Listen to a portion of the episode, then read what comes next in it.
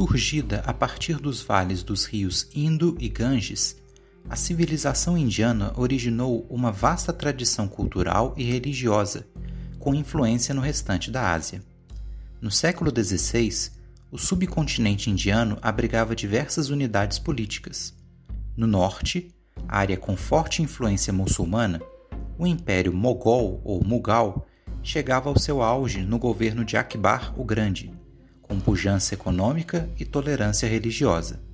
Mais ao sul, coexistiam vários principados, governados por marajás e outros nobres poderosos, como os samorins da cidade de Calicut. O comércio de especiarias era um elemento essencial para a riqueza da região, principalmente para as cidades costeiras, atraindo a presença de árabes, otomanos e, posteriormente, dos europeus. Na Índia surgiram duas importantes tradições religiosas do Oriente, o hinduísmo e o budismo. O hinduísmo consiste em um complexo conjunto de crenças e práticas embasados nos escritos sagrados dos Vedas, que afirmam a ideia de uma divindade manifestada em centenas de milhares de avatares, dos quais se destaca a chamada Trimurti, composta por Brahma, Vishnu e Shiva.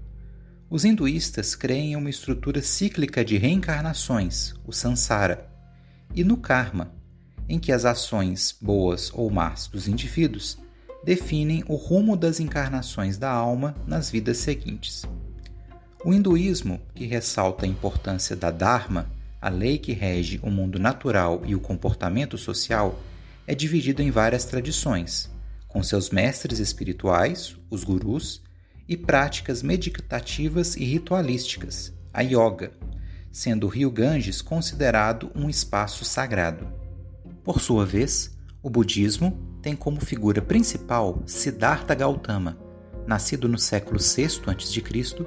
e denominado por seus seguidores como Buda, que significa desperto ou iluminado. Segundo a tradição, o jovem príncipe Gautama abandonou uma vida de prazeres para assumir uma conduta ascética, o caminho do meio, pregando o desapego dos elementos materiais e a libertação das paixões e desejos, buscando o estado conhecido como nirvana, em que o indivíduo se liberta do ciclo de renascimentos. O budismo, que é uma religião não teísta, ou seja, sem a adoração a uma divindade, compartilha com o hinduísmo elementos teológicos, como a ideia do karma e da prática da yoga. De forma análoga ao cristianismo, o budismo formou uma longa tradição monástica e é dividido em correntes, como a Mahayana e a Theravada, e diversos subgrupos. O budismo tibetano, liderado pelo Dalai Lama, é um exemplo destes. Na Índia também surgiu uma forma de estratificação social rígida, conhecida como sistema de castas. Associada a partes do corpo de Brahma, a sociedade é dividida em Brahmanes, os sacerdotes saídos da cabeça, Kshatriyas, os soldados oriundos dos braços, Vaixás, os comerciantes vindos das pernas, Sudras, os fazendeiros e artesãos provindos dos pés, e os párias ou Dalits, chamados de intocáveis e vindos da poeira dos pés de Brahma. As castas não são associadas ao nível de riqueza dos indivíduos, e sim à sua origem familiar, influenciando largamente as relações sociais. Embora formalmente abolido na Índia, o sistema ainda está presente no interior do país.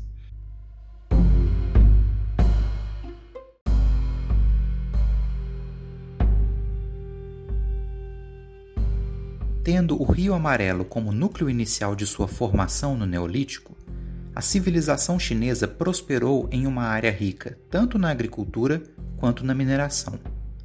A milenar história chinesa é composta por longos períodos de estabilidade, na forma de um império centralizado, entremeados por épocas de turbulência, com invasões de tribos tártaro-mongólicas do norte e disputas internas entre facções rivais. Além da presença de religiões tradicionais de alcance local e da introdução do budismo, a China foi o berço da religião taoísta, que adota os conceitos de não ação e do yin-yang, e do sistema filosófico confucionista.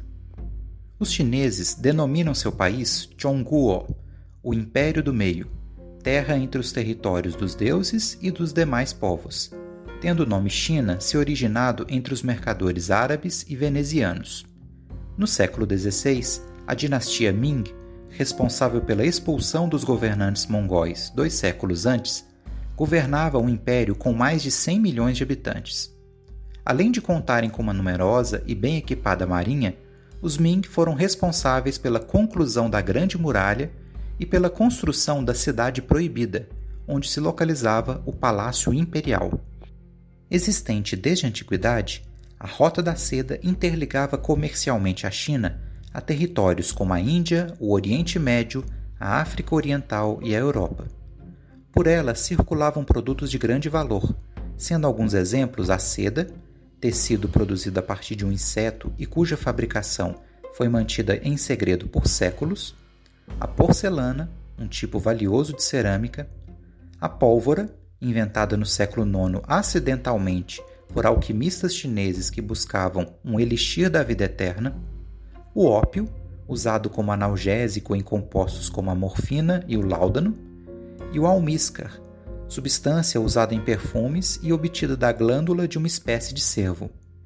Além da pólvora, a China ficou célebre por outras invenções, tais como a bússola, o papel, a impressão em xilogravura, o papel higiênico e a cédula ou papel moeda. A Rota da Seda ajudou a difundir esses inventos a outras partes do mundo e atraiu aventureiros e cronistas ao território chinês. O exemplo mais famoso no Ocidente foi o do explorador veneziano Marco Polo, que visitou e descreveu vários aspectos da China sob a corte de Kublai Khan, no século XIV. Já no século XVI, o jesuíta italiano Matteo Ricci foi uma figura importante, não só pela introdução do catolicismo, mas por ter estabelecido um intercâmbio cultural entre os saberes do Ocidente e da China.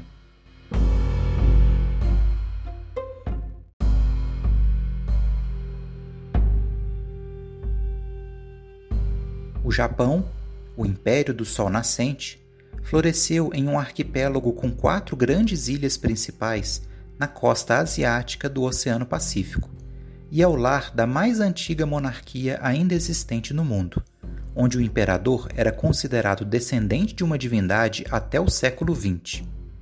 Devido à sua natureza insular e aos poucos recursos naturais de seu território, os japoneses desde cedo se dedicaram à pesca e ao comércio naval. No Japão, surgiu a religião shintoísta, de cunho animista e politeísta, na forma do culto aos kami, espíritos associados a divindades, localidades ou fenômenos, e com a presença de santuários, sacerdotes, festas cerimoniais e orações. O budismo é outra religião com forte penetração no Japão por influência chinesa.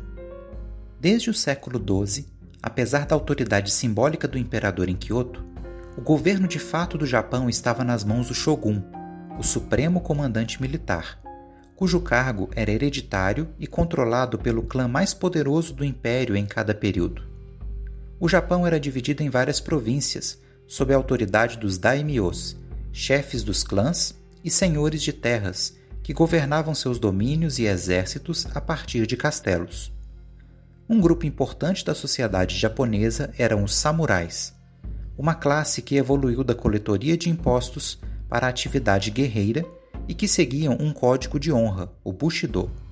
Os samurais eram altamente treinados em habilidades marciais, especialmente no uso da katana, mas também artísticas e de etiqueta, devotando sua vida a servir a um daimyo e tornando-se um Ronin, ou samurai desonrado e penitente, caso não servissem a algum. Estas características de uma estrutura política descentralizada e da presença de uma classe guerreira baseada em um código de honra levaram muitos autores a descrever o Japão da época como feudal, dadas as semelhanças com o que foi observado na Europa após a queda do Império Romano. Uma comparação que nem sempre corresponde à realidade. Nos séculos XVI e XVII, o Japão viveu um período de disputas entre os clãs pelo shogunato. Após uma mal-sucedida invasão da Península da Coreia e uma sangrenta guerra civil entre os daimyos, a dinastia do clã Tokugawa assumiu o shogunato. Os Tokugawa pacificaram o território, estabeleceram em Edo, depois rebatizada como Tóquio, a capital de fato do império, e adotaram a política do Sakoku, praticamente fechando o país ao contato com estrangeiros e isolando internacionalmente por quase 200 anos. Essa política também motivou uma perseguição sistemática aos cristãos japoneses, que apostataram, foram martirizados ou se tornaram os Kakure Kirishitan, praticando de forma oculta sua fé pelos séculos seguintes.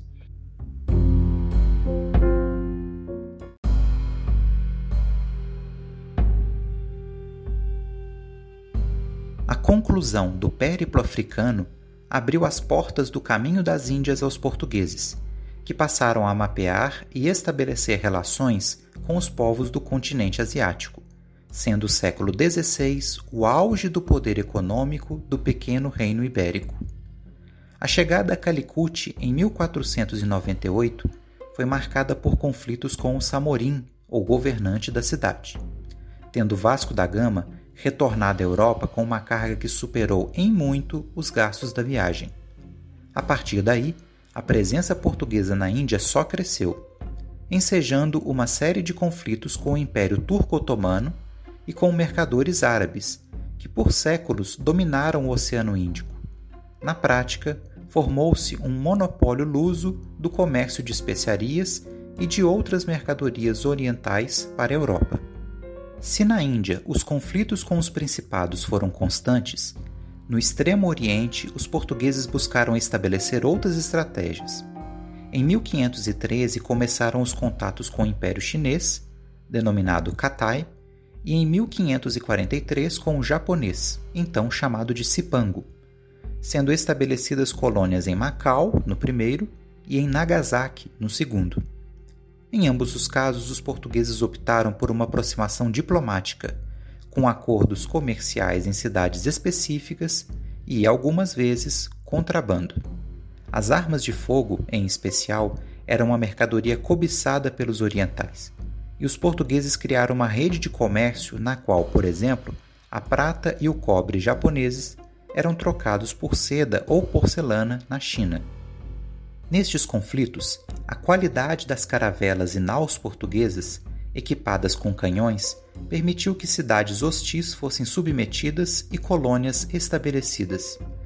Isso deu origem ao chamado Estado Português da Índia, uma vasta rede de domínios intercontinentais que iam do Cabo da Boa Esperança e de cidades costeiras na África Oriental, como Mombasa e Melinde, passando por fortalezas na Índia como Goa, Diu, Cochin, Damão e Bombaim, e se estendendo até as ilhas Molucas, na atual Indonésia, Macau, na China e Nagasaki, no Japão.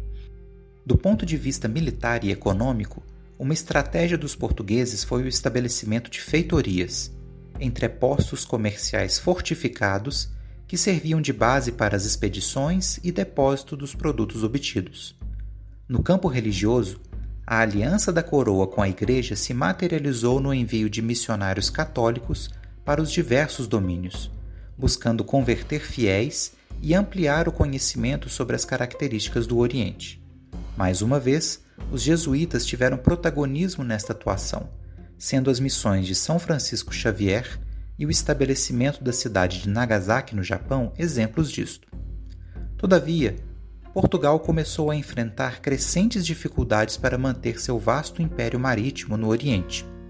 Com os efeitos da União Ibérica em 1580 e com a crescente competição com outras potências europeias, como os holandeses, os domínios lusos foram sendo perdidos um a um, restando apenas áreas como Goa na Índia e Macau na China até o século XX. A concorrência europeia e os crescentes custos e derrotas no Oriente levaram os portugueses a se voltar cada vez mais para a ocupação de sua colônia na América do Sul, que ficaria conhecida como Brasil.